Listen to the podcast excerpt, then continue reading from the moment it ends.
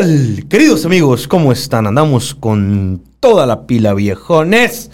Gracias por todo el apoyo, gracias por suscribirse y gracias por comentarnos en este espacio que hemos ido viniendo, eh, pues construyendo entre todos. Nosotros estamos platicando con cronistas del estado de Sonora y en esta ocasión nos acompaña la cronista del municipio de Magdalena de Quino, Migde Pino. Hola, ¿qué tal? ¿Así se, así se llama Migde? Me llamo Emigdelia Pino Soto, pero me dicen Migde Pino. ¿Y, el apellido de Pino es original de Magdalena? Eh, al parecer es de Caborca, Trincheras, Altar, toda esa área. Ok, y se lo llevan para Magdalena de Quino. Sí, aunque la familia eh, reside más que nada en Cucurpe, Sonora. Cucurpe, en toda esa área. Magdalena de Quino.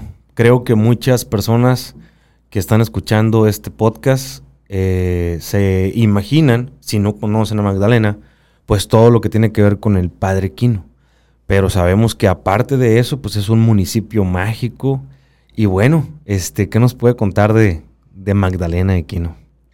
Pues Magdalena eh, es un lugar que tiene, es muy privilegiado por el lugar donde está ubicado, en el cerca de la frontera y cerca de Santana, donde se dividen los caminos hacia hacia el desierto y también hacia la otra frontera con Agua Prieta.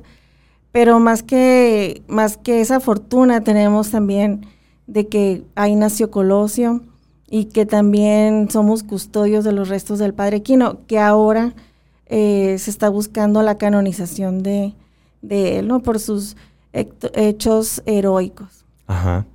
¿Y el Padre Quino ahí murió en Magdalena de Quino o ahí fue donde más eh, pues impactó su obra? Eh, el padre Quino sí murió en Magdalena en 1711, el día que iba a inaugurar la capilla de San Francisco Javier, a quien él veneraba. Y fallece ese mismo día y en ese mismo lugar es donde lo sepultaron, que era una capilla de San Francisco Javier. Para los magdalenenses o magdaleneños, ¿cómo les dicen? Magdalenenses. Para los magdalenenses, eh, el padre Quino, ¿quién fue? Porque para el mundo puede ser alguien, para el sonorense alguien, pero para el magdalenense creo que va a ser algo muy especial.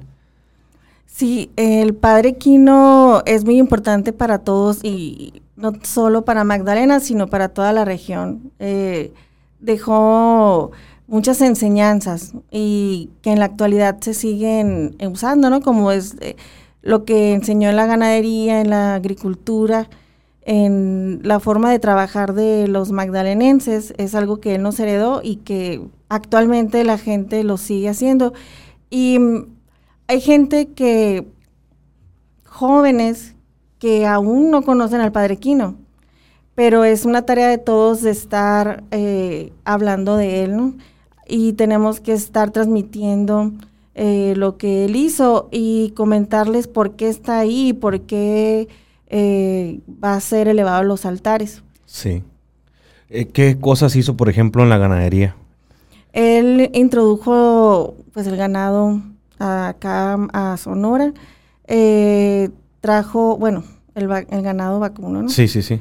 Y, mm, y, a los, que eso fue una manera de él enseñarle a los, a los nativos cómo eh, evangelizarlos, sino colonizarlos, ¿no? O sea, por medio de la enseñanza de cómo trabajar el ganado y no como antes los indígenas eran nómadas, de esa manera les enseñó a estar ya situados en un lugar y como antes eh, ellos, nuestros nativos no sembraban o no tenían alimento para tenerlo por largas temporadas, siempre estaban cazando y este estaban moviendo, pues eh, la introducción de la ganadería sirvió para que ellos establecieran ahí en, sus lugares. En específico en Magdalena, pues a la orilla del río, ¿no? Ajá. O sea que podemos decir que más o menos en los, eh, se tiene como estadística o se tiene como datos que en, mil en 1700 y cacho, eh, se introducen los primeros vientres ganaderos de, ganado vacuno, de vaca, ¿no? Entonces, posiblemente fue el padre Quino quien introdujo. Eh, yo escuché que así fue.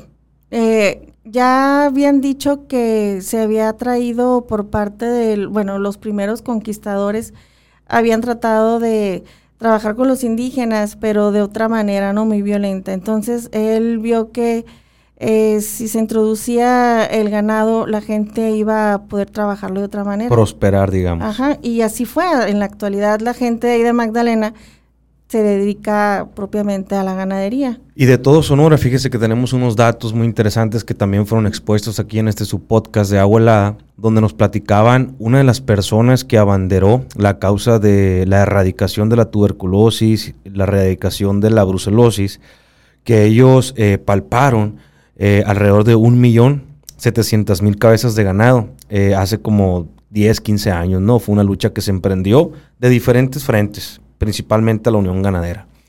Entonces, imagínese ir, se me pone la piel chinita nomás de imaginarme que Yécora, la Mesa de Tres Ríos, que está como a 12 horas de aquí de, la ciudad capital.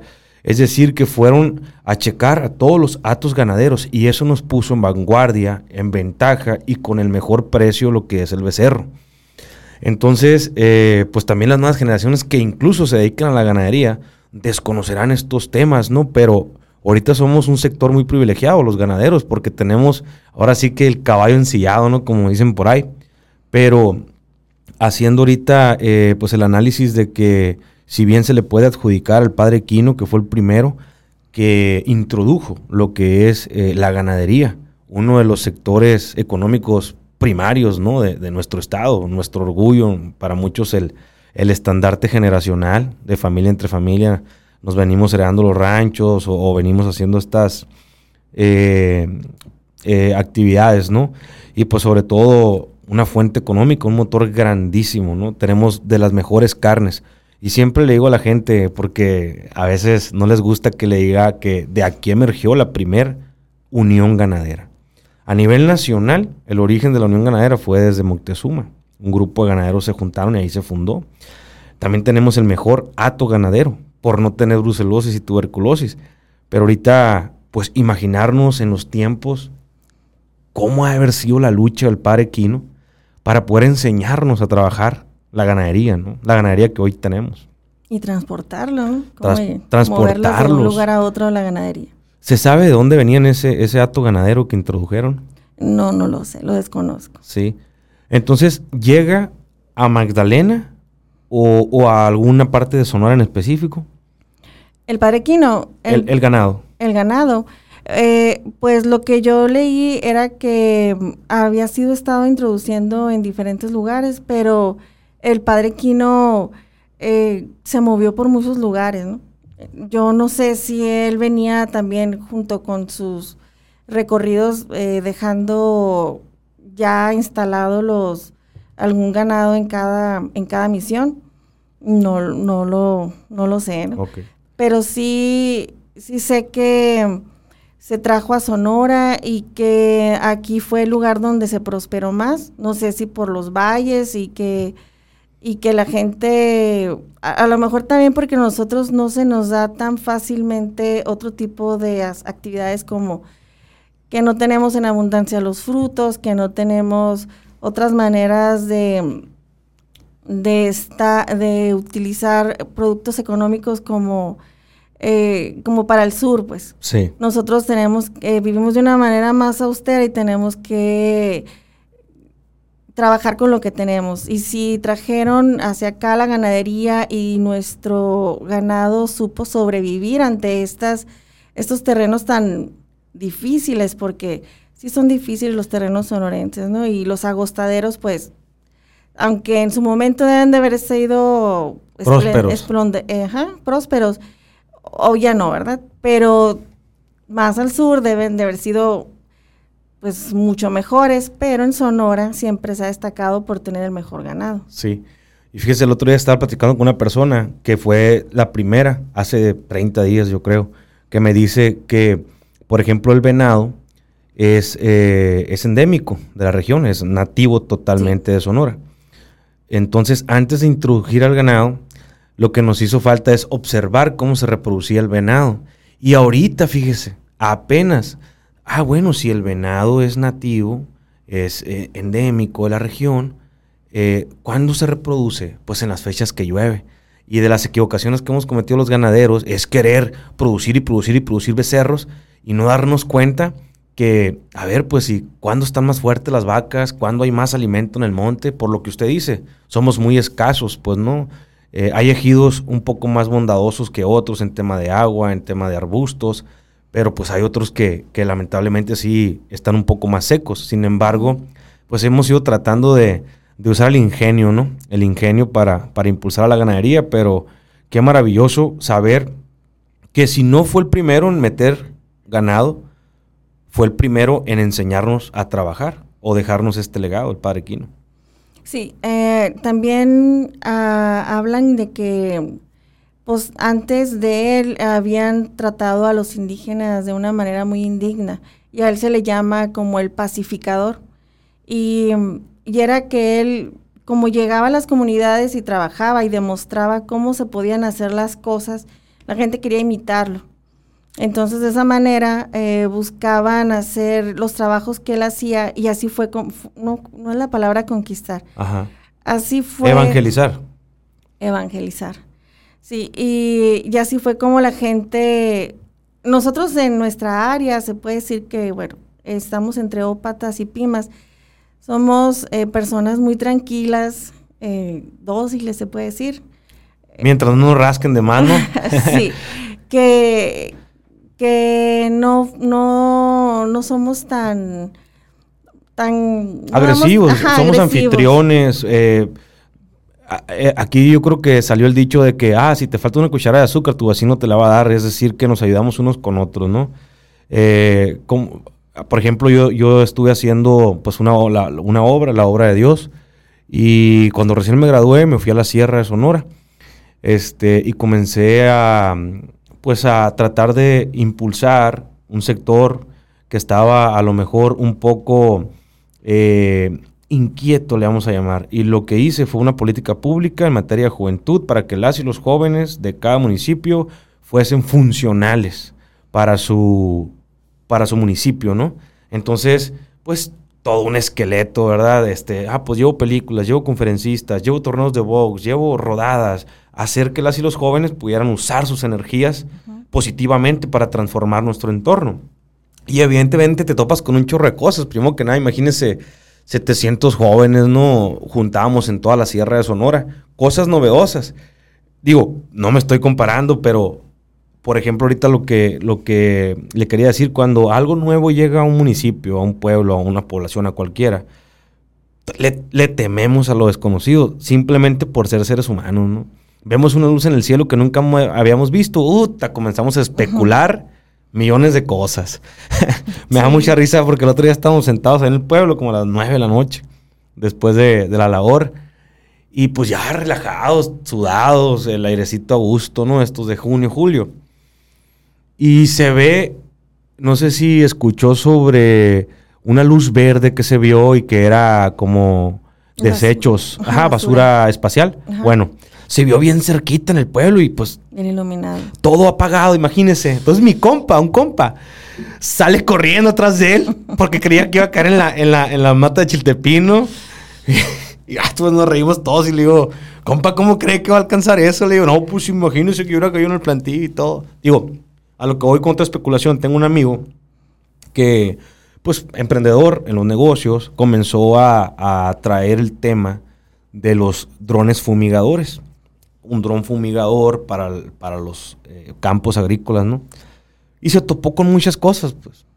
Entonces, otra empresa le gana el tirón y ellos evangelizan, ¿no? ¿Cómo evangelizan? Ah, pues te, fumigo media hectárea para que veas el rendimiento, para que veas el costo de agua, etc.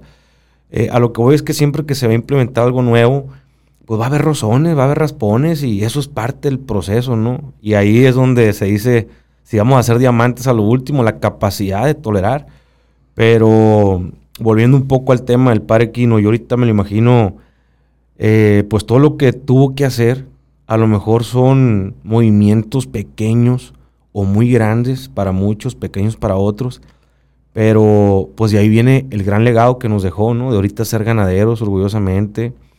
También se sabe que trajo, por ejemplo, plantas como el membrillo, que Magdalena pues son membrilleros de corazón, ¿no? Y entre otras muchas cosas, entre otros muchos cultivos que haber traído. Sí, algo que dicen, mm, que yo no lo he comprobado porque no he ido a España, ¿no?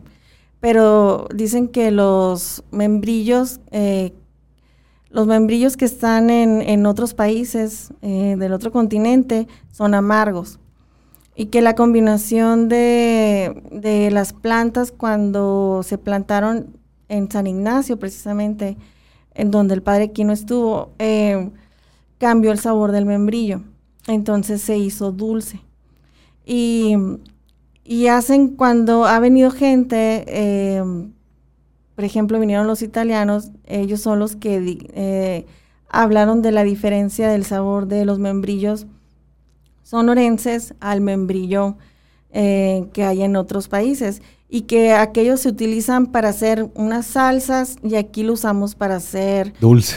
Dulce, postres y nos los comemos de muchas maneras. De hecho, ya ahora en agosto va a haber un festival, el Festival del Membrillo. Era en noviembre, pero se va a cambiar a, al mes de agosto por las inclemencias ¿no? del clima. Ok. Pero sí, ya para entonces ya hay fruto, ¿no? Y sí, es muy buscado el membrillo.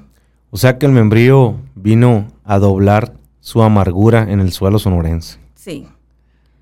Luego lo, luego lo probaré en otro continente. ¿no? Sí. Eh, por ejemplo, este, ¿se sabe el origen del padre Quino? ¿Dónde nació? ¿De dónde era? Pues él es de Segno, Trento, Italia. Italiano. Italiano, sí. Hablan de que de, de Austro, bueno, también tenía otras eh, descendencias, de, perdón, es de otra descendencia, ¿no? Pero es propiamente italiano. Y él estudió la universidad y, es cuando suceden las cosas, ¿no? Que a algunos le llaman diosidencias, que Dios sabe por qué hace las cosas. Que él fue cuando mm, enferma y mm, durante ese tiempo en que está estudiando en la universidad, em, él le pide a San Francisco. Eh, Javier. Ajá. San Francisco Javier. San Francisco Javier que lo sanara para para porque estaba enfermo de eh, con unas calenturas muy intensas y al parecer era una enfermedad muy grave y que había había fallecido mucha gente. Entonces él prometió que si se aliviaba iba a ser misionero como él. Y sí, se alivió y, cumplió la promesa. ¿Y cómo se llamaba el padre Quino? ¿Cuál era su nombre? Em, él, él, se llamaba Eusebio Chini y, pero él se adjudicó Francisco por el amor, bueno. o el milagro que recibió de San Francisco Javier. Sí. ¿Puede ser? Por la admiración que tenía San Francisco. Él se lo, por eso se llama Eusebio Francisco Quino. Eh, se escribe Kini, pero se, la gente aquí cuando llegó no lo podían pronunciar y lo, empezaron a decir como Quino. Ok, entonces Kini es K-I-N-Y. Eh, Q. Q. Q. Queenie. Queenie. Italiano, pues. Italiano. Queenie. Entonces, fíjese qué tan frágil a veces puede ser la vida que imaginémonos que, por ejemplo, el padre Quino, pues se va a otro destino, a otro lugar del mundo. ¿Cree que nos hubiéramos quedado sin ganadería? O tal vez hubiera llegado de otra manera. Eh, sí se hubiera, tal vez, eh, sí se hubiera buscado introducirlo, ¿no? Pero hay líderes naturales, ¿no? Que son los que hacen que prevalezcan. Porque aquí, por ejemplo, en Magdalena se había intentado fundar la misión, pero al no ser aceptados los, los nativos, que en, en aquel tiempo eran los Pimas, se sublevaron y... Corrieron a los colonos y ellos también derribaron la primera iglesia de Santa María Magdalena. Y, eso es un idioma dentro de la naturaleza que uno como agricultor eh, ha ido notando. Por ejemplo, eh, la tierra prospera a como uno vaya. O sea, uno puede sentir la armonía de las plantas, eh, uno puede sentir la bondad de la tierra, pero tienes que ir con esos sentimientos y pensamientos y es donde todo comienza a florecer y emerger, ¿no? Y me imagino que a lo mejor no tuviéramos la ganadería que tenemos si no se hubiera introducido con, con el corazón, con la pasión, con la creencia, con esa fuerza de detonación y desarrollo, ¿no? Pues no por, como usted dice, no por coincidencia, tenemos lo que tenemos en Sonora, ¿no? En base a la ganadería y muchos frutos. ¿Qué otro de los frutos que estableció o evangelizó dentro de la agricultura el padre Quino, cuál otro sería, aparte del membrillo? Eh, pues trajo, pues también se trabajó mucho y se sigue trabajando en el alimento para el ganado. Y, ¿Como el eh, trigo? Eh, pues el alimento para mm, cebada, pero también era, también hay duraznos, trajeron varios frutos pero el, que más ha sido representativo es el membrillo. Y el Magdalena actualmente no, el cultivo que se va a ver así a los alrededores es, es precisamente la comida para el ganado y también hay agricultores que están sembrando repollo, eh, rábanos, cebolla y pero es muy poco en la producción. Casi todo se va directamente a lo que es el ganado. Todos están trabajando para lo mismo. Sería como acompañado del, del acto ganadero que introdujo el padre Quino, también venía como el alimento, la alfalfa, ¿puede ser? Sí, la alfalfa, sí. Eso sí está como escrito que, sí. que se introdujo por parte de él. Eh, la alfalfa, la cebada, todo lo que tiene que ver, el sorgo miel, o sea, todos los granos. El trigo, sí, también, el, aunque ya estaba aquí el maíz, ¿no? Sí, el maíz. Eh, pero trajeron el trigo y aunque ya también ya había habido introducción, introducción, ya habían estado otros antes. Sí. Él más que nada estuvo trabajando en la evangelización. Él, él sí enseñó a, cultivar, a cultivar, a mejorar las, los sistemas de riego, pero ya había antes trabajo de otros que ya habían tratado de introducir, pero la forma en que él les llegó a los nativos fue la, la que detonó el crecimiento, ¿no? Que los, que los, no quiero decir palabras como de doblegarse, pero, pero que aceptaran la religión y que aceptaran esa nueva forma de trabajar. Eh, venía el padre Quino a lo mejor sí instruido por la iglesia, digamos así, de evangelizar la palabra de Dios, de, enseñarnos todo lo que tiene que ver con el catolicismo, pero también un doble propósito, que era pues trabajar la tierra, trabajar el ganado, eh, con esa manera, o, si prospera un poco más que haya enseñado temas agrícolas de avanzada, o temas ganaderos. Eh, pues Magdalena eh, siempre ha sido, bueno, yo creo que Magdalena siempre ha estado igual, no, sí progresó, pero no, no, nos dedicamos tanto a eso. Sí. Básicamente es la ganadería. y como estamos pegados, por ejemplo, actualmente estamos pegados a la frontera, no solamente es la ganadería a lo que nos dedicamos, sino que trabajan en fábricas, y entonces la gente que no tiene las posibilidades de, de trabajar en en sus milpas o con su ganado, pues trabaja de esa manera, que son las que son las las fábricas. Me refiero a eso porque eh, veo como en el sur del estado sí hay empresas grandes y en Magdalena, específicamente en Magdalena no. Sí, tal, tal, vez por el área, ¿no? De, de, territorio, de terreno. A lo que voy con el planteamiento que hacía anteriormente es que, por ejemplo, la influencia de que en varios municipios del estado de Sonora pues se siembra pastura.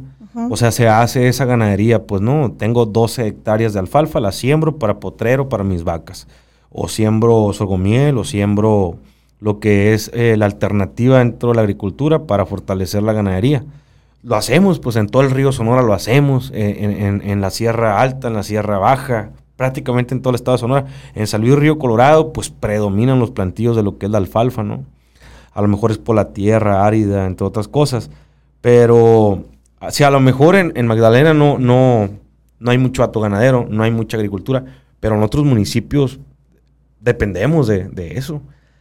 Esa influencia vino y, nos atrajo, a lo mejor no por medio directamente del padre Quino, pero por sus enseñanzas e ilustraciones, pues otros nos ilustraron, ¿no? Hasta la actualidad.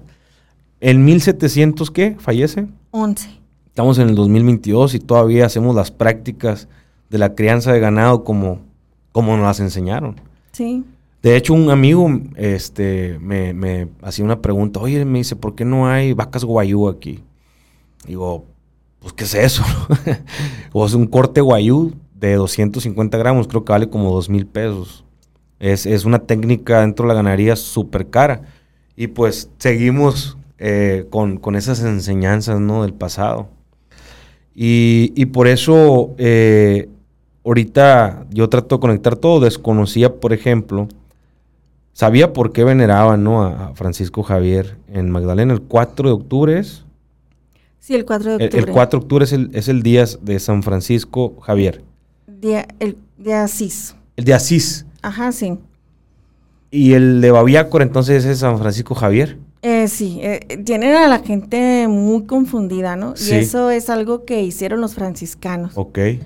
Y ya después las administraciones lo siguieron dejando, ¿no?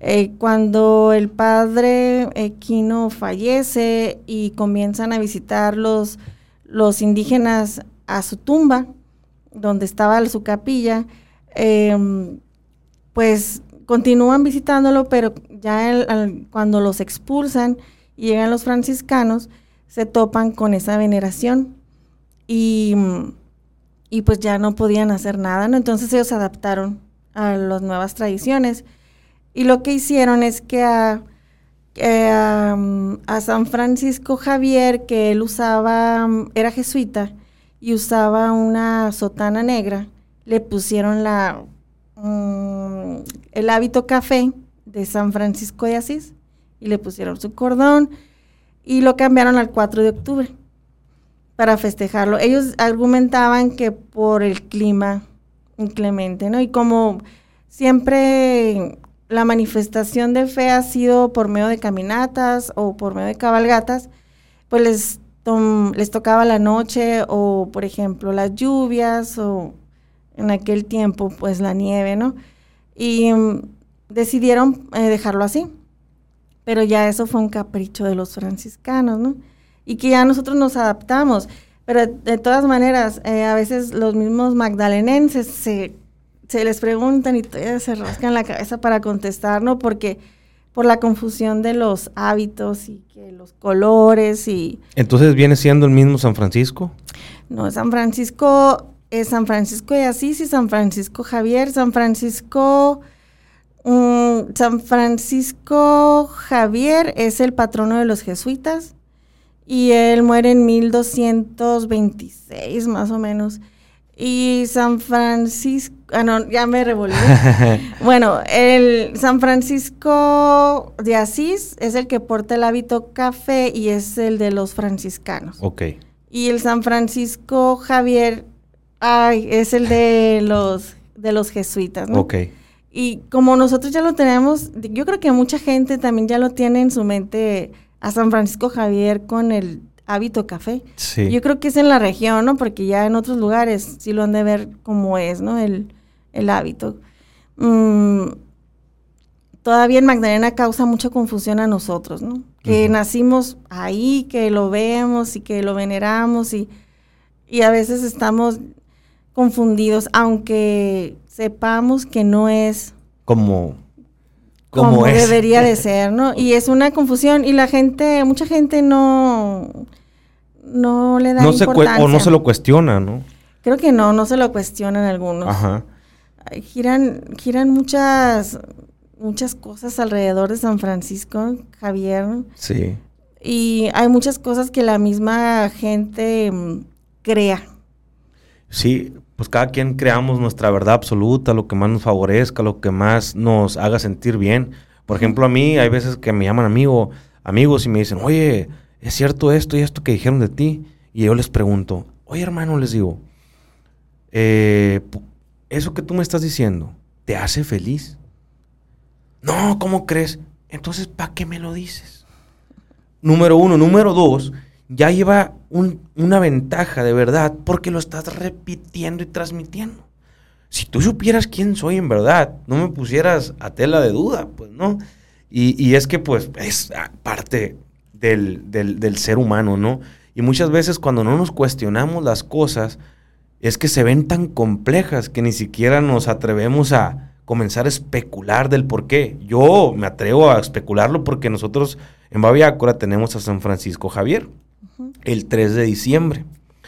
Este, entonces, eh, por eso eh, creo que comprendo un poco las diferencias. ¿Y lo tienen en negro? El negro. Ah, ok. Ustedes lo tienen más claro, yo creo, ¿no? Sí. Y, muchos de Baviácora se llaman Francisco Javier, pues no, o sea. Ah, ok, sí. Este, por nuestro santo patrono. Entonces también lo veneramos de, diferentes maneras. Lo más tradicional es la cabalgata.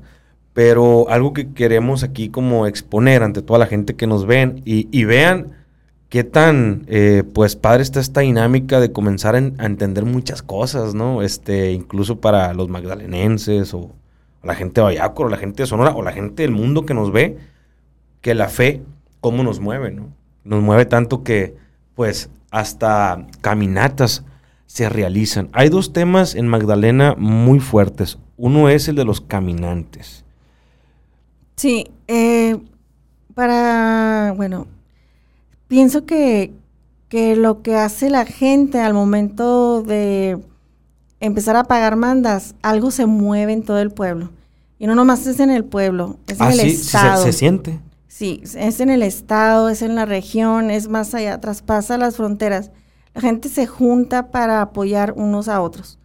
Eh, eh, no sé si te haya tocado alguna vez ver las caminatas, pero la gente cuando ya hace su promesa y va a cumplir, algunos inician desde mm, Nogales, Sonora, que es la caminata eh, más común. van y le prenden una veladora al santo San Ramón y caminan durante toda la noche hasta Magdalena. Eso lo realizan por la orilla de la carretera, ¿no? Y portan sus chalecos así con luz muerta y con sus lámparas y van equipados, pero si van, lamentablemente a veces, eh, algunos años se escucha. Que arrollaron a caminantes o que algunos les han picado víboras y aún así la gente no se detiene. Y, pero cuando digo que mueve todo es porque ellos eh, se van encontrando con, carpas, por ejemplo. Eh, desde la Cruz Roja que los, los están apoyando para sobarles las piernas porque ya algunos se acalambran o les dan suero y les ayudan a continuar con su caminata. Incluso algunos que no pueden caminar hacen su manda y dicen, ¿sabes qué? Pues voy a ofrecer 10 eh, este, ¿cómo se le llaman? Ollas de menudo para la gente que va caminando, o burritos, o agua, pero están siendo parte de esta manda. Y algo que le iba a platicar también, que se me hace muy curioso, es que el padre Quino viene a Sonora a través de una manda que él le pide a San Francisco. Ajá. Entonces, ¿cree que de ahí se derive la manda que se hace a Magdalena de parte de muchas personas? ¿O, Puede ser. Puede ser porque el ejemplo arrastra, ¿no? Si él, él platicó y compartió por qué, porque él trajo, llegó a Sonora? Él trajo a San Francisco de Asís. Él trajo a San Francisco desde Portugal. Ok. Entonces, él siempre... Trajo a San Francisco y a nosotros aquí en Sonora, unos le pusieron San, Francisco Javier y otros le pusieron San Francisco Asís. Sí, San Francisco Javier lo trajo.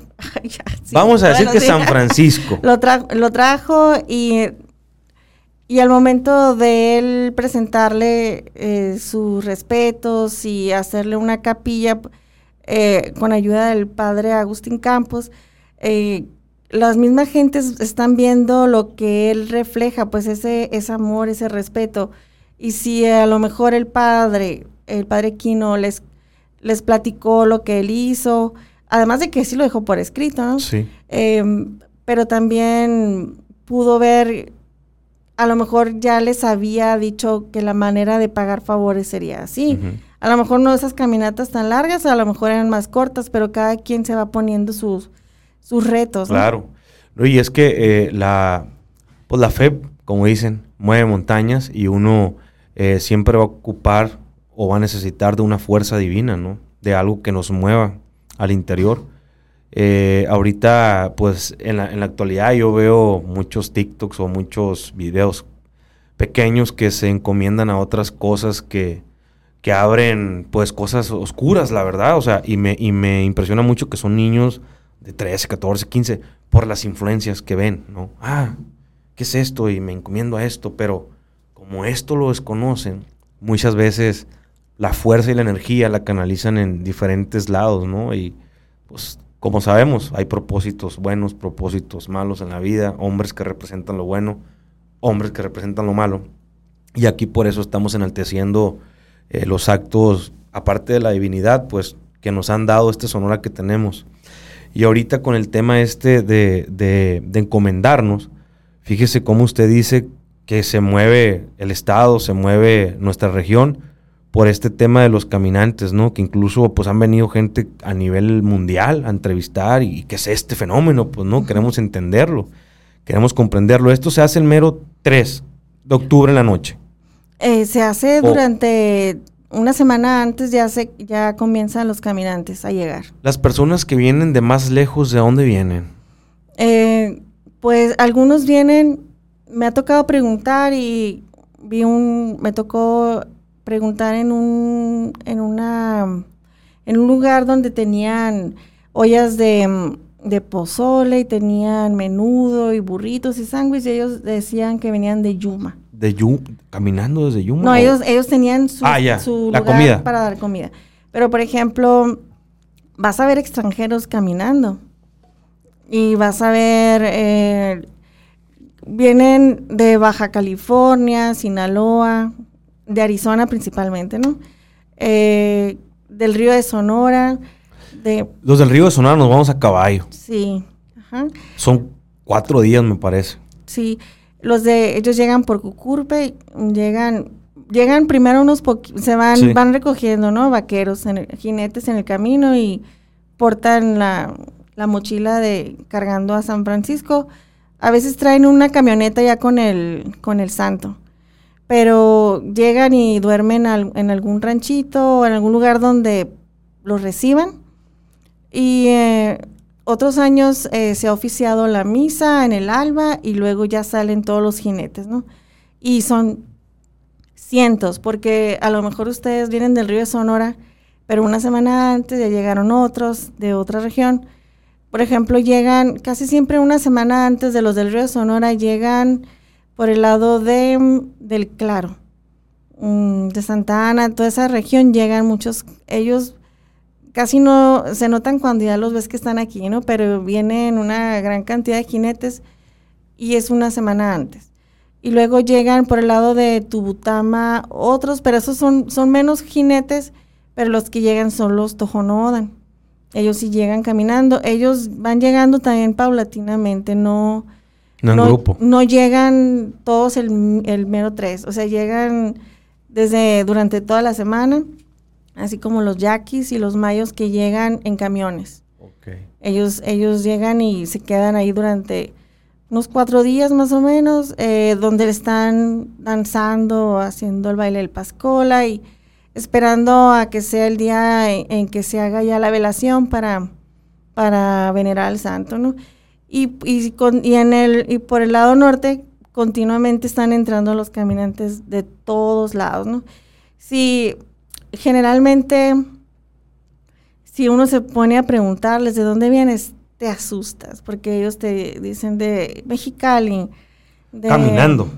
No, ellos todos vienen de Nogales. Ok.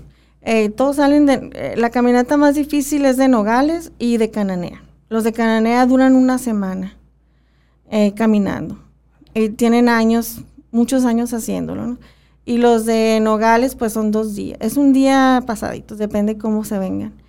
Y lo que sí hace la gente de Magdalena, algunos, em, muchos, mejor dicho, se van a Imuris.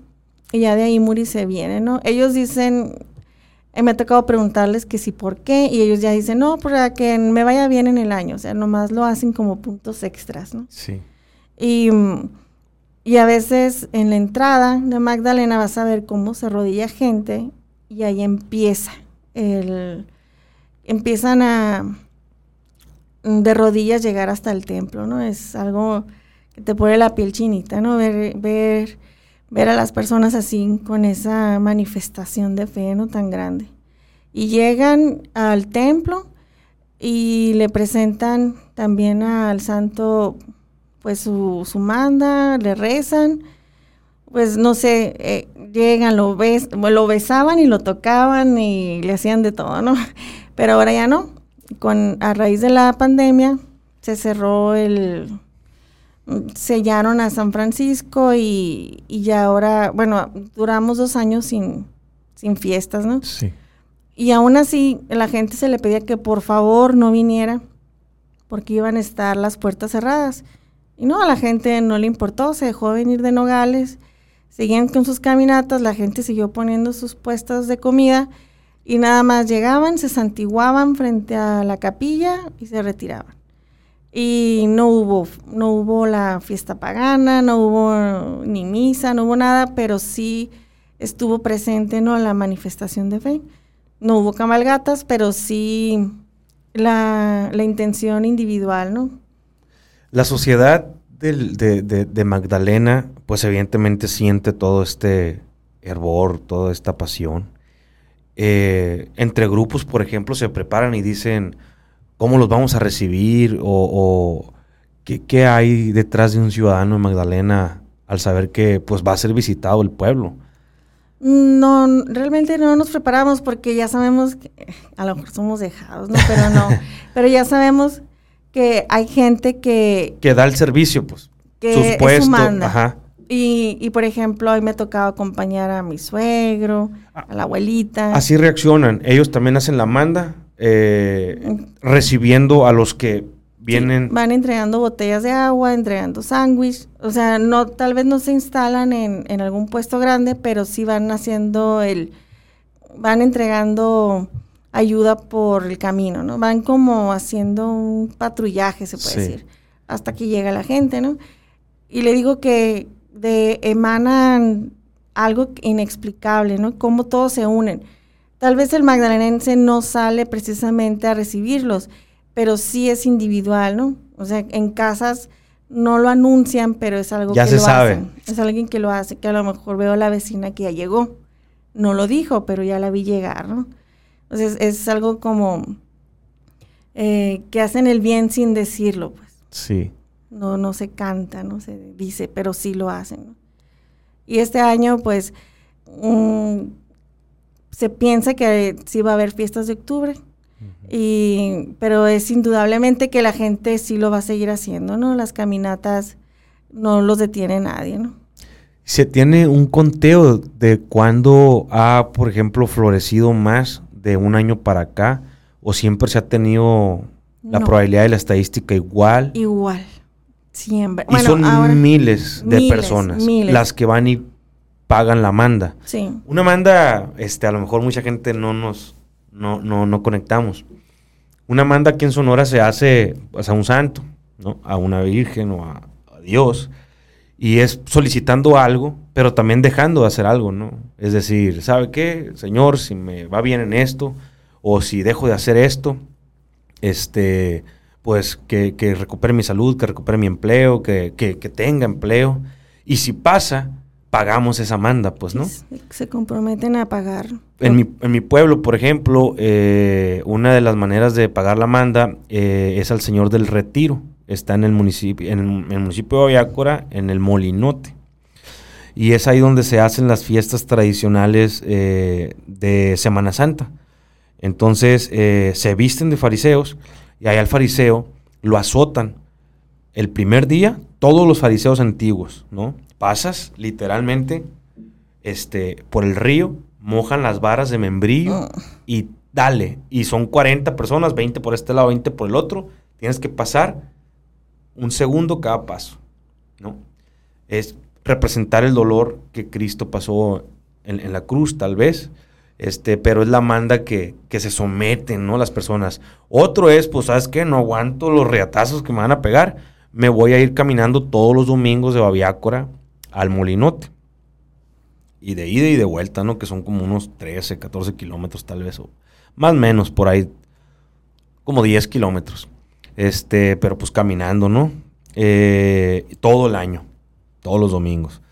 Y, eh, y- pues son a lo mejor eh, actos que uno viene heredando, pero quien los comprende pues lo sigue, lo sigue realizando, ¿no? Pero este de Magdalena de Aquino indudablemente se podrá decir que es el que mayormente tiene jalón en todo el estado de Sonora. Tal vez sí, ¿verdad?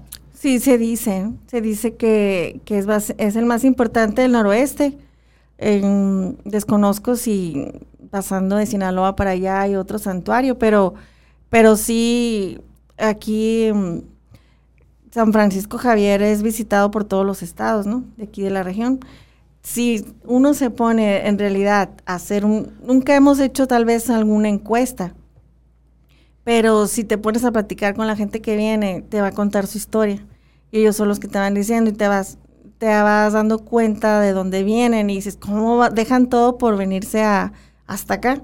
Y sí, a- hace poco me tocó ir al fuerte en Sinaloa, en una reunión de cronistas, y todos sabían de San Francisco.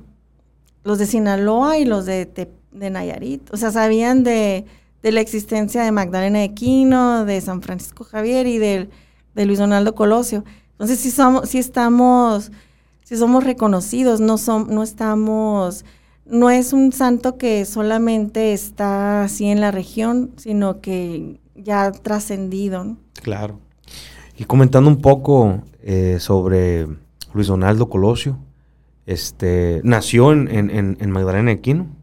Sí, nació en Magdalena de Quino y, y, pues fue, es una persona muy querida en el pueblo, ¿no? Y siempre fue un niño que, que se dio a, a conocer por sus dotes de poesía, le gustaba, estuvo en radio y le gustaba la poesía. Ya desde niño él ya estaba dando sus, Fininos. Sí. Dentro y, de la política. Ajá, y la gente ya le notaba, ¿no? Esos, esos rasgos de que iba a ser alguien grande, ¿no? Y, y así continuó de los, ya como joven, siempre se fue dando a notar y ya en, en cuanto se fue a, a estudiar y fue creciendo, creciendo, creciendo, ¿no? Y Magdalena siempre eh, supo de él y siempre estuvo muy orgulloso de él, ¿no? Así es que fue muy doloroso para el pueblo, ¿no? Todo lo que sucedió.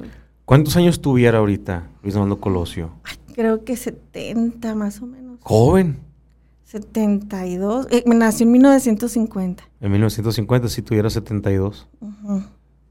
Chavalo. Si no recuerdo la fecha, pero sí es de 1950. ¿Y usted le tocó conocerlo? Eh, Eh, ¿Coincidir? sí, verlo. verlo. Eh, yo estaba en la prepa cuando él fue a, a- el primer día como candidato, visitó Magdalena. ¿A presidente de la República? Sí. Magdalena, en las series que he visto de Colosio no lo mencionan, ¿no? Pero sí fue a visitar a Magdalena. Y todos lo recibieron con una flor. Ah, Sí, estuvo muy bonito. ¿de qué color era la flor? Roja. Simbolizando. No lo sé, yo estaba muy chiquita, ¿no? Pero todos, no sé dónde sacaron tantas flores y en Magdalena no había tantas, ¿no? Pero sí, en, se desbordó la plaza monumental, era una algarabía. De hecho, yo no sabía ni que era candidato, yo nomás fui cuando estaba chiquita y, Fue y sabía que era alguien de Magdalena que se andaba candidateando para ser y no presidente de la sabía ni que República. era ni que era nada de eso, ¿no? Pero yo fui. Y Fíjese, qué curioso, perdón que la interrumpa, eh, de las personas que nos acompañan aquí al equipo cuando vamos y visitamos ciertos municipios. Eh, pues ahora anduvimos muy lejos eh, para la Sierra Alta. Y en todos los lugares, pueblo chico, pueblo grande, por ejemplo San Miguelito, que es una comunidad de Bavispe, había una estatua de Luis Donaldo Colosio. O sea, en cada pueblo de Sonora hay una estatua de Luis Donaldo Colosio. No, sí, y... Un monumento. Sí, eh, ahora en las últimas fechas me, me, to- me está, bueno, voy a estar trabajando en, en documentar el legado histórico de Colosio. Entonces me ha estado tocando ver mm, cosas personales de él y así, híjole, la piel se me pone chinita al ver cosas que solamente mirabas en la televisión porque se va, se piensa hacer un museo en Magdalena y, mm, y ver los, los, las caricaturas, los, car- los cartones, ¿no? Eh, donde tenían correctores de sus autores, fotos con, con los pintores, con gente bien importante. y, y me toca verlas de cerca, las fotografías, porque eran, son objetos personales. No, hombre, pues me siento eh, muy honrada, ¿no? Y, y, pues así, muchas emociones, ¿no? Porque um, es algo que ya van a ver muchas personas, ¿no? Y que, que deja, él se fue de Magdalena, ¿no? Y él vivió su vida como su vida política y, y pues ya regresó cuando ya falleció, ¿no? Entonces para nosotros, eh, los que no sabíamos ni qué era de la política ni nada, ahí fue cuando lo entendimos, ahí nos cayeron los 20 a todo el pueblo y supongo que al Estado y que a la nación, ¿no? Entonces es muy, eh, siento así en el corazón, ¿no? Ver las cosas ahí personales de los dos.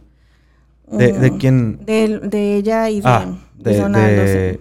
Es un acervo, acervo, acervo cultural de ellos, que es, es, entre cuadros, fotografías, es de Diana Laura y de Luis Donaldo Colosio. Y, y en, eh, se tiene pensado presentarse más adelante ¿no? en un museo. Sí.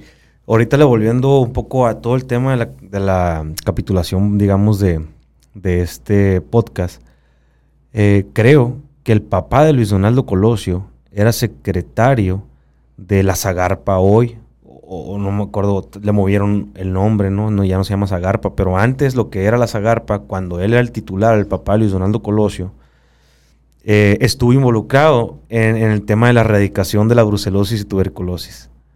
O sea, él, él también fue de los, de los punteros junto con gobierno y Unión Ganadera para erradicar ese tema. No, sí, también, también se están muy agradecidos porque el tiempo que estuvo Colosio, Luis Donaldo Colosio, eh, creo que en Cedesol, creo, sí. eh, hicieron la carretera a Cucurpe, de Magdalena Cucurpe. Ok, de la Magdalena Cucurpe. Entonces era algo majestuoso porque los camin el recorrido de Magdalena Cucurpe era de horas, ¿no? Y ahora es eh, 40 minutos más menos, o menos. ¿no? Y entonces la gente tenía mucha ilusión con él porque si, si eso había hecho. Se dice que yo he estado en lugares así, este, como la aduana, en Álamo, Sonora. Se dice que abarroteros que vendían en la tienda, pues abarrotes, mandaban dinero para su campaña. O sea, era un hervor aquí en Sonora que si tenía 5 mil pesos para el candidato a la presidencia de la República, y no solamente eso, ¿no? Imagínense lo que representa que los que tenemos poco demos lo mucho que tenemos. O sea, demos todo lo que tenemos para que un candidato fuese en nuestro presidente de la República, ¿no? Uno lo siente de maneras diferentes, y a mí no me tocó pues ese hervor, pero en, en, Magdalena se siente, se siente la energía, se siente el nombre de Luis Donaldo Colosio.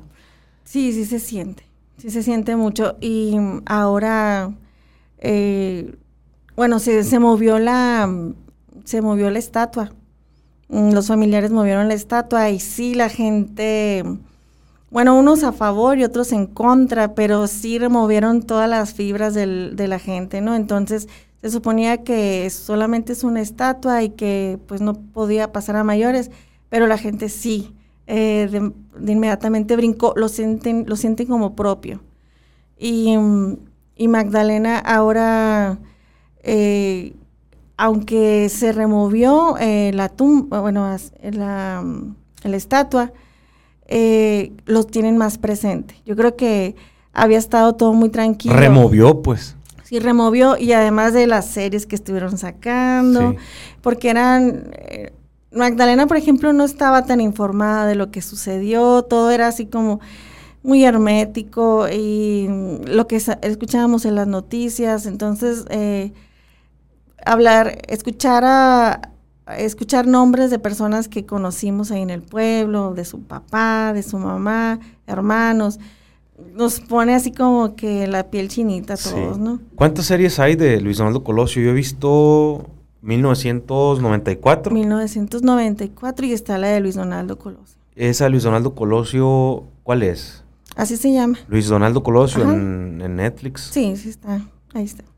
Eh, no la he visto. Creo que, que, es más o menos quiénes son los que salen. Ah, los actores no los conozco, ¿no?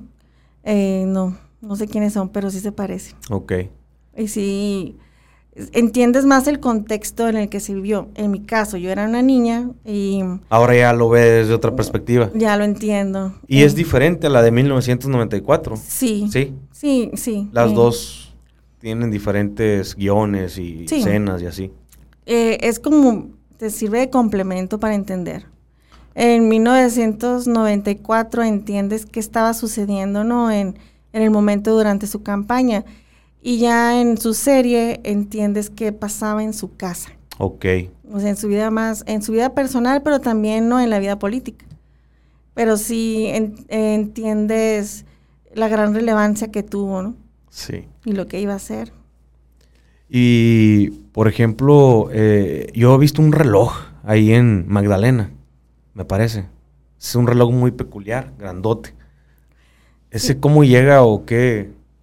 Este, Pues ese reloj eh, lo trajeron a, acá a Magdalena. Estuvo en la plaza mm, de armas, se llamaba antes, enseguida del Palacio Municipal, que era donde está ahora el Padre Quino por ahí, ¿no? ok. Y mm, Magdalena, ah, la plaza ha tenido muchos cambios. Fue cementerio, fue plaza y luego pues está la iglesia. Y ese, ese, mm, ese re- reloj estaba allá y se movió para acá, para, para la entrada de Magdalena, que justo está enfrente de la nueva estatua de Luis Don. Es la misma estatua, ¿no? Pero donde se cambió, ¿no? La estatua. Que es por donde viven los papás de Luis Donaldo. Le digo porque la primera vez que yo pasé por Magdalena y iba a una cabalgata. Ajá. Este, Y ahí dan vuelta. eh, ha ido y vuelta, pero me enredé y por todo el pueblo anduve paseando los caballos. No encontraba la carretera a Cucurpe. De Ah, Magda- ¿Para subir? Ajá. Ah, de. Imuris me fui a cabalgar a Cucurpe. Entonces, de Imuris me metí a Magdalena. Y por Magdalena quería bajar a Cucurpe. Ujú. Entonces, sí, me acuerdo que di muchas vueltas, agarré la internacional y... Sí, Pero- ese reloj fue traído, la verdad no recuerdo exactamente de dónde, pero ese reloj fue traído, fue traído para, para que se instalara en, en la torre antigua, ¿no? Y mm, Me llamó mucho la atención por su arquitectura y uno como visitante a lo mejor o, o de paso comienza, ¿qué, qué razón de ser tiene un reloj? Y se me hizo muy parecido al que está acá en el Boulevard Rodríguez, en Hermosillo, Sonora. El que está, o estaba, la verdad, ya no me acuerdo, por donde está hoy el estadio donde juegan básquetbol. El estadio, ¿qué? Este, ¿cómo le puedo decir? Si sabe, por el Boulevard Rodríguez, ahí había un reloj también. mm, no sé. Parecido. No sé si era de los mismos, porque por ejemplo en Arispe hay un reloj Ajá, sí igual al reloj que está en la Expogan. Pues, eh, bueno, lo que escriben los an- nuestros antiguos cronistas y todo eso, eh, todo el tiempo hablan como piezas únicas, ¿no? Ajá. No, no sé si, si estén a- en realidad sean algunas piezas iguales, eh, relojes iguales en diferentes lugares. A lo mejor sí tuvo un significado, pero esa se habló que fue traída específicamente para Magdalena. O sea, es pieza única. Ajá, sí. Y de hecho, se, ha- estuvo fuera de función y lo, lo arreglaron y luego se volvió a descomponer. Entonces, es muy difícil echarlo a andar y lo tienen que cuidar mucho, ¿no? Y el cambio que se hizo de la plaza de armas hacia acá, hacia la entrada de Magdalena, pues estuvo un rato en función y luego ya otra vez no, ¿no? Y es el reloj de Magdalena, ¿no? Ahí escuchamos a las 6 de la mañana, es el que nos despierta, Oh. es el que nos está indicando. Es muy importante para todos, ¿no? El que no tenga despertador es, el, es nuestro reloj, ¿no? Eh, eh, Magdalena, ¿cuántos habitantes tiene más o menos? Pues eh, estuve buscando y ahí difieren algunos. Unos hablan de 31 mil, otros de 41 mil. Y hablan de diferentes números, ¿no? Hay unos que hablan de 41 mil, pero un censo del 2021 hablan de 31 mil. Entonces, eh, también hablaban de 35 mil, pero más o menos anda, yo, yo pienso que es entre 35 mil más o menos. Entre 35 mil Ujú. aproximadamente. Municipio muy grande. Eh, sí, se ha hecho grande con, con la llegada de las familias mineras. Y por ejemplo, los municipios más cercanos que tiene, además de Cucurpe, Imuris. Está Santana. Imuris, de Magdalena a Imuris, ¿cuánto hace? Eh, son como unos 15 minutos. Y casi de, 20. ¿Y de Magdalena a Santana? Mm, 15 o 10, depende, ¿no? Hasta 5. Ah, ¿sí? depende del conductor. Y de, y de, y para enfrente de Magdalena, ¿qué sigue? Está Tubutama, Tubutama. es y como una hora pasadita. Ya está más retirado. Y luego los que seguirían serían Nogales. Ah, hacia el norte es, es Imuris, Nogales. Hacia el oeste sería eh, Curpe. Y ya baja de Cucurpe, se puede ir a Cananea o se puede ir a Arispe. Eh, sí, te puedes ir por el río, ¿no? Por el río Sonora. Y, y Tubutama, la carretera preciosa, pero no es tan, transi- tan transitada ya, ¿no? Porque es preciosa, fíjese, nunca han andado por ahí. No. No. Eh, no Dígame, sé. Yo como soy fotógrafa, cada vez que, que tengo que ir por esa carretera, me quiero parar en todos los lugares. Además de que es una carretera que está muy vacía por porque eh, ya sabe por qué, ¿no? Eh, este, pues la vegetación está muy alta. Entonces hay puntos. en- Desértica. Vegetación desértica. eh, o- es desértica en ciertos puntos, pero sí se ve el búfel y luego mm, los paisajes son muy bonitos, son los atardeceres. Eh, para mí, yo cada rato me quiero parar en cualquier lugar para tomar fotos. Nunca lo hago, ¿no? Porque no, te, no me atrevo, ¿no? Pero es para mí es preciosa esa carretera. Y, y es como, como siempre está sola, pues La aprovecha un poco más. Sí, eh, la gente va muy recio y, y puedes eh, de una hora reducir el tiempo.